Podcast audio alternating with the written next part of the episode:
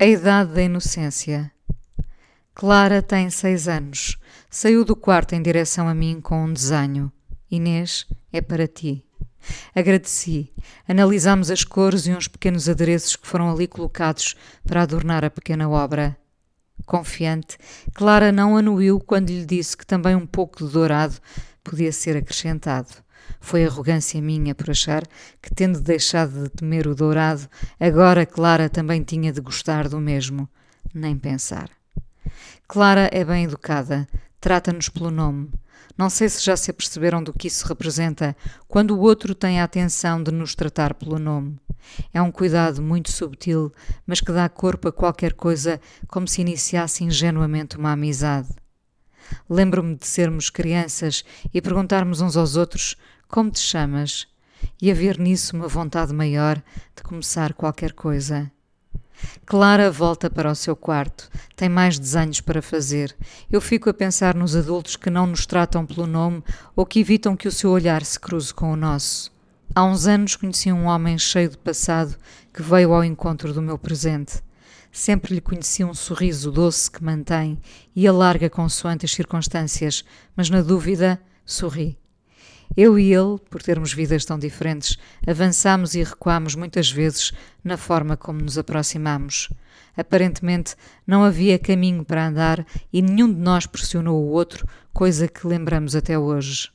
Um dia, o homem cheio de passado disse-me presente e começámos a viver juntos é o avô da Clara. Os miúdos são muitas vezes uma arma de arremesso no meio de tudo o que os adultos não conseguem digerir ou não querem. Porque justamente por sermos adultos devemos saber que não há lados bons ou maus. Há ângulos que nos fazem ver a vida de diferentes maneiras, mas o último olhar deve ser este. Todos temos direito a procurar a felicidade, um direito inalienável. São curiosas as famílias ou os amigos que se posicionam de um lado ou de outro quando todos podemos viver em harmonia com ambos.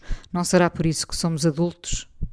As pessoas comportam-se surpreendentemente como crianças, menos crescidas do que Clara, quando sistematicamente negam ao outro a possibilidade de ser feliz e, pior, sentem-se na obrigação de ficar de um dos lados.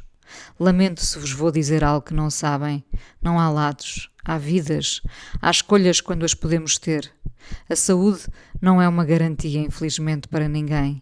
O trabalho, que parecia o de uma vida, pode acabar de um dia para o outro. O mundo tornou-se o lugar mais instável para habitar. Por que razão temos de dar o amor como garantido? Nem os nossos filhos, que aparentemente com propriedade chamamos nossos, um dia vão estar longe de nós a seguir a sua vida sem capacidade para absorver a nossa.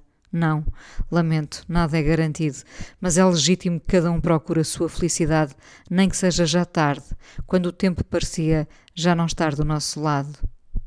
A dada altura, vivemos vidas em simultâneo e por vezes chega o dia em que, sem o pré-aviso colado na porta, alguém nos toca a campainha para dizer: Acabou.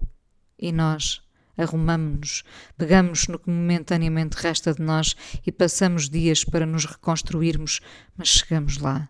Chegamos quando queremos e voltamos a tentar a felicidade se virmos nisso um objetivo a perseguir. Temos de dar um tempo à família e aos amigos para que também eles, na sua solidariedade, possam dar voz à incompreensão. Mas depois, crescidos que somos, agregamos e não discriminamos. A nova mulher do pai não é uma megera só porque o levou. O novo namorado da mãe não é um infame só porque a apresenta agora a novos amigos e trouxe um filho com ele. As pessoas crescem e amadurecem para amar o próximo, para o acolherem, para ouvirem as suas razões. E se errarmos, sim, e se errarmos, os amigos e a família também lá estarão para nos ouvir. Por isso é que formamos uma equipa e não lhes chamamos adversários. Não é mais simples gostar e agregar do que passar a vida a apontar o dedo? Clara fez-me o desenho que eu trouxe intacto para casa. Um dia perguntou-me do fundo dos seus olhos claros: quem é mais velho, tu ou o avô? É quando perdemos a inocência que os julgamentos começam, e nunca vi ninguém sair ileso de um julgamento, até quando aparentemente o ganha.